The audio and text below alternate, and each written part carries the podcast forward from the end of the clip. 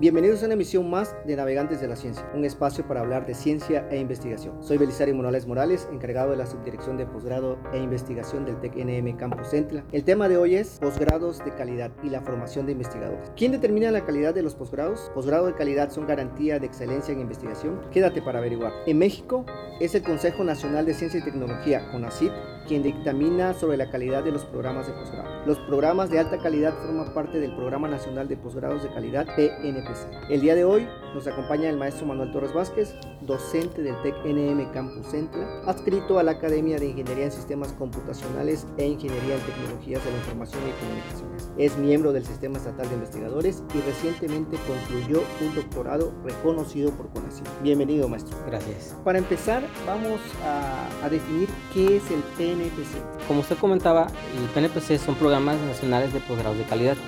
Estos programas son reconocidos por el CONACYT. Esto es un referente de excelencia académica, es decir, aquellas instituciones públicas que tienen este reconocimiento son garantía de que los profesores y la calidad que tienen en su enseñanza es excelencia. Varios de los maestros que imparten estos posgrados son, son investigadores nacionales, son SNI 1, 2, inclusive hasta 3 en algunos casos. Entonces, por lo tanto, ellos tienen bastante conocimiento actual para impartir estos doctorados. Hay que mencionar que estos doctorados están orientados a, a investigación, es decir, que están enfocados en que los estudiantes salgan con una formación de investigador. ¿Por qué es importante estudiar un posgrado que esté inscrito en el PNPC? Una de las grandes ventajas de, de estudiar un posgrado de calidad es eh, las herramientas que nos dan. Como usted mencionaba, están enfocados en investigación. Eso nos da pie a encontrar áreas que es difícil encontrar en otros posgrados.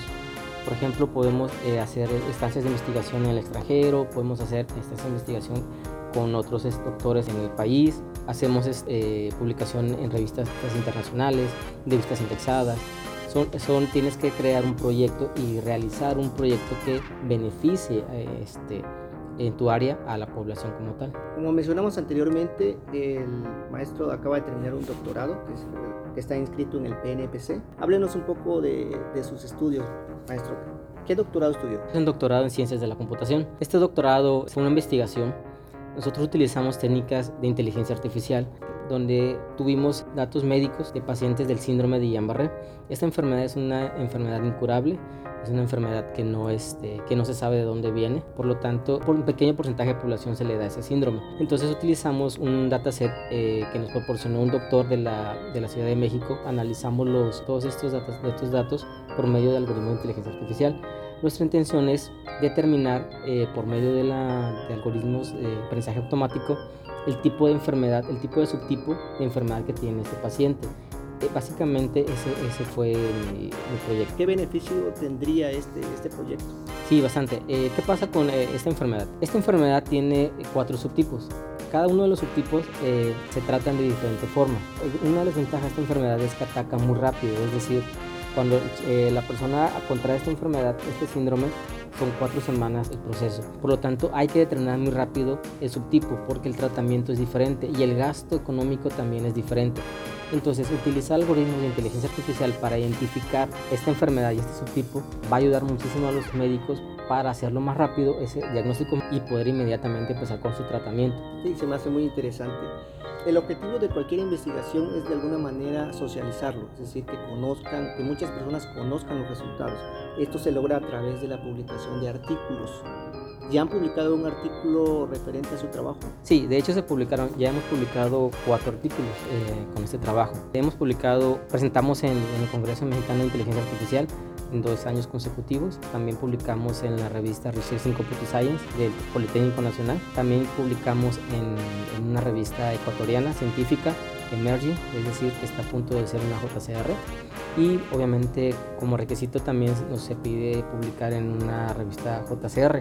Esta revista la publicamos este, en una revista suiza, obviamente pues tiene que ser en inglés esa, esa publicación, donde presentamos los resultados de las, de las investigaciones. Cabe señalar que este, estos resultados todavía continúa porque es un área muy amplia que se puede hacer todavía.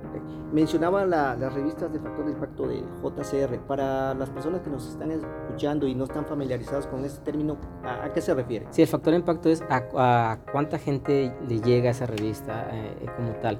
Entonces, eh, digamos que son por niveles.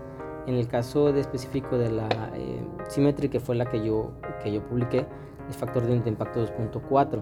Es decir, es una revista científica que tiene un, que tiene un impacto muy alto a nivel mundial porque eh, muchos investigadores consultan, es una revista abierta, eh, tiene costo, pero es una revista abierta para los investigadores, entonces tiene mucha margen de...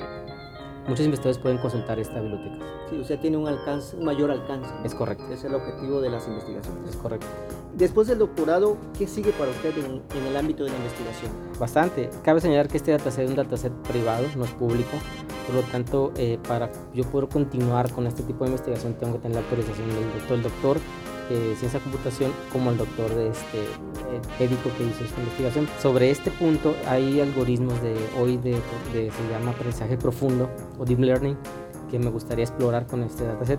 También estoy empezando a investigar cuestiones de COVID con un dataset, dataset público de los enfermos en Tabasco para empezar a trabajar con, este, con los algoritmos y analizarlos también.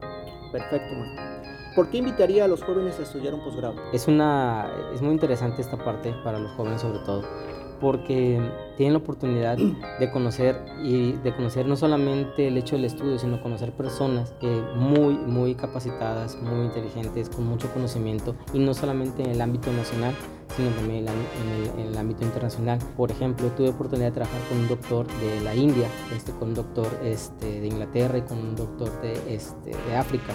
Entonces, los, los, chicos van a tener una, una oportunidad de, de, conocer, inclusive se puede viajar, pueden viajar a, a, a presentar, a dar a conocer sus proyectos y, y, y tener una interacción en, entre ellos. Inclusive mis asesores, uno fue, estuvo en Italia, uno estuvo en Brasil, otro estuvo en Canadá haciendo sus estancias. Obviamente por la pandemia, pues ahorita fue un poquito complicado hacer esto, pero es una oportunidad que tienen los jóvenes eh, sobre todo empezar desde jóvenes como tal, con una maestría PNPC y continuar un doctorado PNPC, es algo que les va a ayudar mucho en, en, en el futuro. Exactamente. Y, perdón, y cabe señalar que son becados, que eso es lo más importante, o sea, pueden trabajar con un, pueden estudiar su posgrado y con una beca que cubre toda la parte del posgrado. Que es una de las ventajas de cualquier estudio de posgrado que esté dentro del PNPC. Entonces la recomendación es que si desean estudiar un posgrado, escojan los posgrados de calidad que están en este padrón. Con esto nos despedimos y agradecemos la presencia del doctor Manuel Torres Vázquez, no sin antes expresar que para el TEC-NM Campus Centla es un orgullo contar con docentes preparados como usted y eso fortalece a la institución y redunda en la preparación de los estudiantes. Gracias. Gracias, maestro. Esto es todo por hoy y nos escuchamos en otra emisión más de Navegantes de la Ciencia. Saludos.